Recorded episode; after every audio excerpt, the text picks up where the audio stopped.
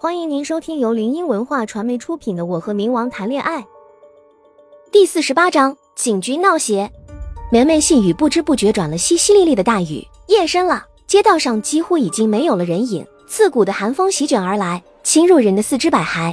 我坐在椅子上，梁家慧挨着椅子上下打量了我一番，思来想去，吸了一口凉气。是你这小姑娘看着挺俊的呀，怎么就跟这案子扯上了关系呢？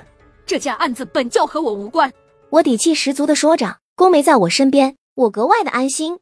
我冷眼看着摆放在眼前的视频，抬眸看着他，心想：这位警官可真是没脑子。若是自己做的，为什么要报警？就凭一段闪花了的视频，就判定了我死罪。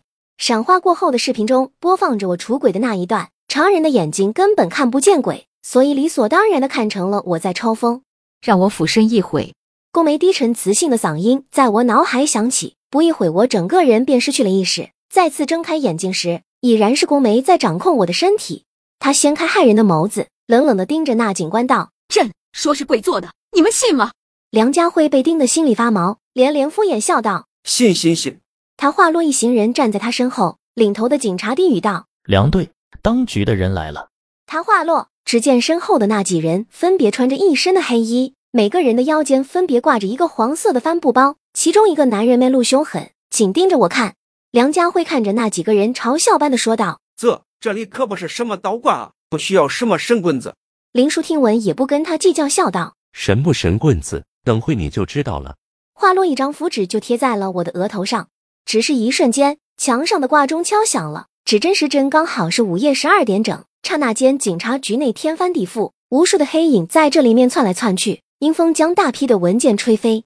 不一会儿，一个小鬼就骑到了一个警员的脖子上。他冲着我们邪恶一笑，张开血盆大口就朝警员的脖子一口咬了下去。刹那间，惨叫声响彻天际。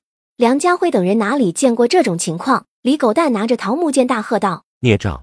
紧接着，几个人加入了战斗。梁家辉拿着枪朝那些邪祟开枪，可是根本无济于事，反而还被咬了一口。那小鬼嘴中嚼着刚撕扯下来的肉，眼神凶煞的盯着梁家辉。此时，警局乱作一团，大门不知何时被关闭了。不管怎么打也打不开，就好像里面被什么东西给吸附住了。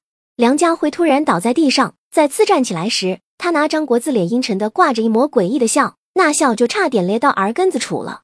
他看着我旁边的警员，举起枪，随后斜了一笑，扣动了扳机，警员应声倒在血泊中。林叔闻声转过头，瞳孔微缩，紧接着一张符纸就朝他贴过来，可惜被他一巴掌拍飞了。杀完人后，他的目光转向我，一把抓住我手。不知何时，他的手变成了锋利的鬼爪，他的眼神中满是贪婪。透过他的眼神，好像是在看一餐美味的菜肴，伸手就要强取我的灵魂，但传来的却是一声声的惨叫。宫梅控制着我的身体，折断了他伸过来的鬼爪，那双眼眸犹如冰窖，有意无意中透露出一股王者的目光。那鬼物跪倒在地上，痛得离开了梁家辉的身体，以诡异的姿势趴在地上，寻找着合适的下手时机。宫梅将符纸摘下来，离开了我的身体。将一张朱红色的符纸贴在我身上，那鬼物乘机扑过来攻击宫梅，下一秒却重重的摔在了三米外的墙壁上。宫梅转过身，冷眼看着地上的邪祟，她逆光而战，黑的金丝勾勒的衣袍被风吹得鼓起，侧颜线条近乎完美，朱唇轻启道：“尔等蝼蚁，岂敢在主宰面前放肆？”林叔拼命的对抗那些邪祟，闻言回过头看了一眼宫梅，便继续战斗。那些邪祟太多，他根本没有时间管其他的。宫梅画出一丝鬼气，与那厮缠斗在一起。他丝毫不费吹灰之力，就将那些个邪祟消除了。林叔等人也都收拾完了，纷纷瘫软在地上，咽着口水，喘着粗气。就在众人以为事情告一段落时，却不知还有更大的危险即将降临。宫梅安置好昏厥的我，坐在那椅子上，双眸微眯起，盯着门口，悠悠开口道：“来了。”听众朋友，本集已播讲完毕。喜欢的朋友记得挥挥你的小手，点点关注，欢迎大家订阅，下集精彩继续。